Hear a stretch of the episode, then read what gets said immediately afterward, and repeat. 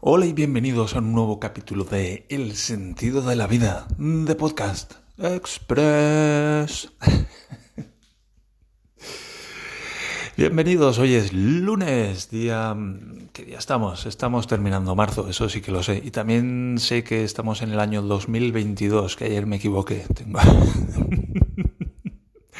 Tengo eso de los años un poco, a veces me olvido del año en el que estoy. Es una de las cosas de los traumas que, bueno, pues quienes estamos traumatizados queremos viajar en el tiempo y viajamos mucho en el tiempo.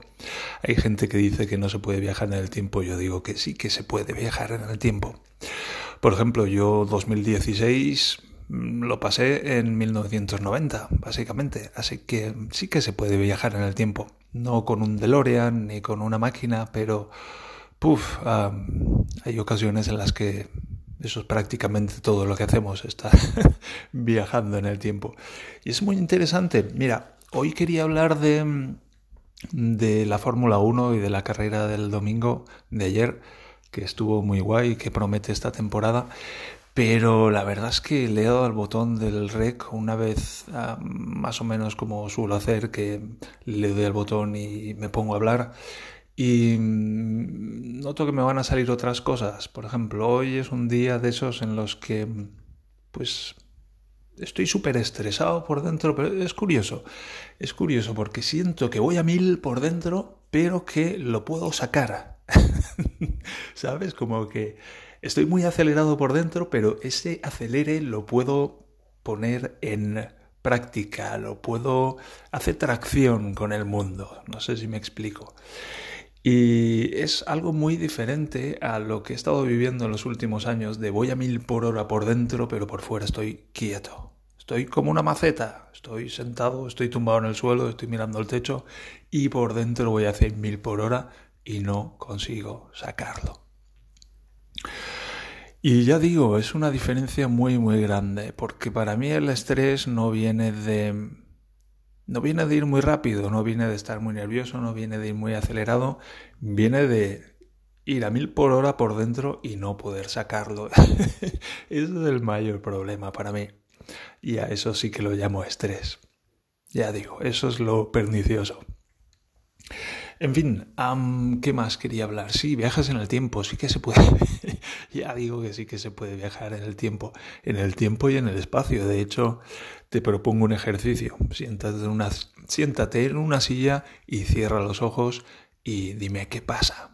Dime si acaso pues no vas al supermercado y no vuelves al cumpleaños de tu tío Juan y no te vas a aquello que te sucedió cuando eras pequeño y que todavía todavía estás allí y ese tipo de cosas. Y no es que a ver, es que yo soy muy de, de física, me gusta mucho la física. Por ejemplo, empecé en el colegio y y seguía en la universidad, vaya, física 1, física 2 y física 3, madre mía, menuda panzada de física.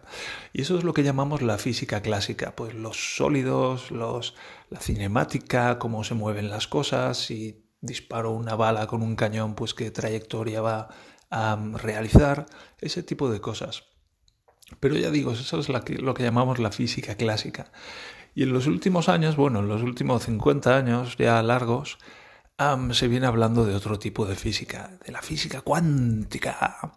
Y bueno, la física cuántica pues no es una cosa tan complicada, es simplemente que, de hecho puede ser bastante sencilla, es que se dividen las cosas, los objetos, los seres incluso, en sus partículas más pequeñas que entonces se pensaba que eran los átomos y a su vez se dividen en las partes de los átomos, porque bueno, pues los átomos son más pequeños que los átomos en sí. Está el núcleo y están los electrones. Y en el núcleo hay neutrones y protones. Y si tomamos el... Bueno, pues eso, los, los, electrones se organizan en lo que se llaman orbitales, que es básicamente pues son sistemas solares en miniatura.